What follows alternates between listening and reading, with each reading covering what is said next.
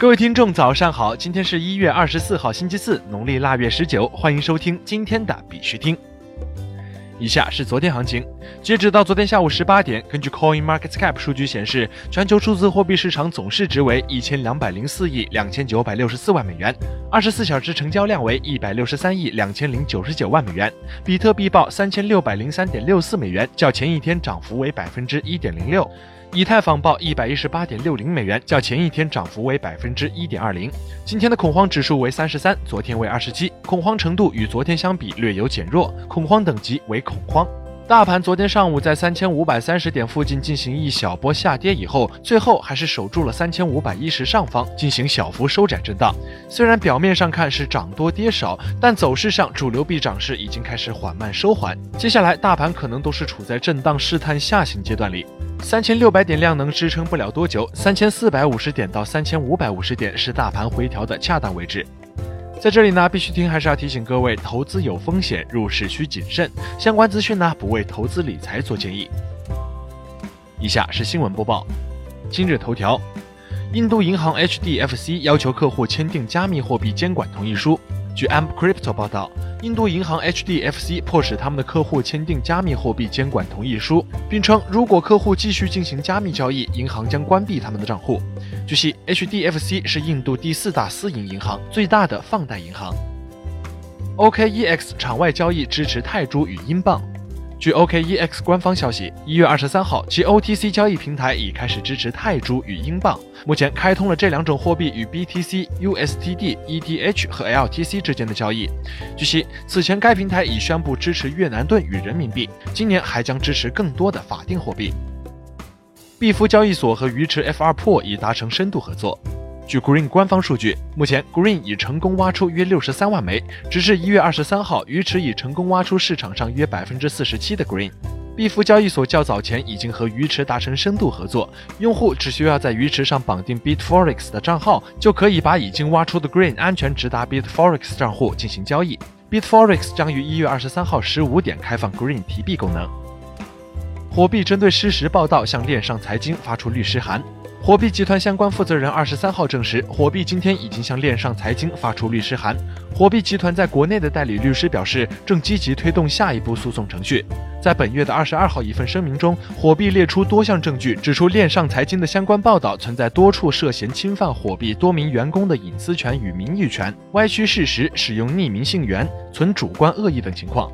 文章严重失实，不排除为有预谋的商业攻击，保留追究相关主体法律责任权利。区块链软件必应被指抄袭微信，海淀法院作出诉讼禁令。据驱动中国消息，今天北京市海淀区法院在官网贴出公告，对腾讯状告必应软件涉嫌抄袭微信作出诉讼禁令。目前，在该软件官网 inchat 点 io 上仍可以进行软件下载，而 WeChat 点 net 域名已经失效。苏州可以和香港高校合作培养区块链专业人才。据名城新闻网消息，今天上午，苏州市政协十四届三次会议组织分组讨论。港澳委员王跃明表示，目前同济大学与苏州政府联手打造了苏州同济区块链研究院，在区块链研究方面处在领先地位。而在香港，目前也急需推动这一方面的发展，因此可以考虑和香港高校合作，培养区块链专业人才。国际新闻，澳大利亚交易所 My Crypto Wallet 银行账户被冻结。据 Crypto Ninja 报道。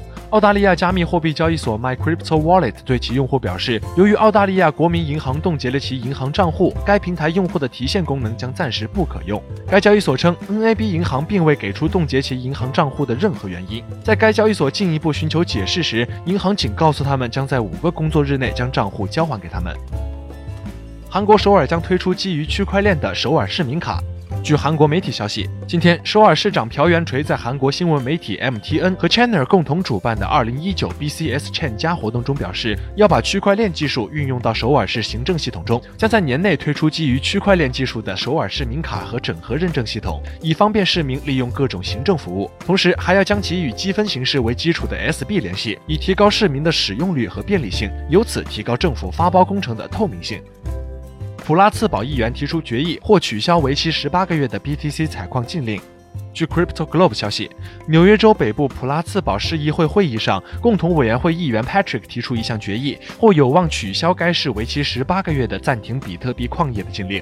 二零一八年三月消息，普拉茨堡议会担心比特币矿业会耗尽该市的电力供应，增加城市居民用电成本，故暂停了该市的比特币矿业，为期十八个月。美国政府正式将洲际在线赌博定为非法，或将影响加密投注平台。据 The Block 消息，美国政府已正式将涉及州交易所有形式的在线赌博定为非法。有分析称，此举或将影响基于加密的投注平台。XAPO 将主要业务迁至瑞士加密股。据 Bitcoin 点 com 报道，在瑞士加密友好监管环境的推动下，全球加密服务提供商 XAPO 正将其主要业务从香港总部转移到其在瑞士加密国的办事处。该决定涉及其美国以外的比特币钱包客户服务，而传统现金账户将继续由伦敦办事处管理。今天的必须听新闻播报就到这里，更多区块链资讯呢，请关注我们的微信公众号 b i x u t i n g 下划线，也就是必须听的拼音加上一个下划线。喜欢的呢，收藏点赞，记得分享给身边的小伙伴哦。最后，感谢各位听众的支持，祝大家度过美好的一天，我们明天见。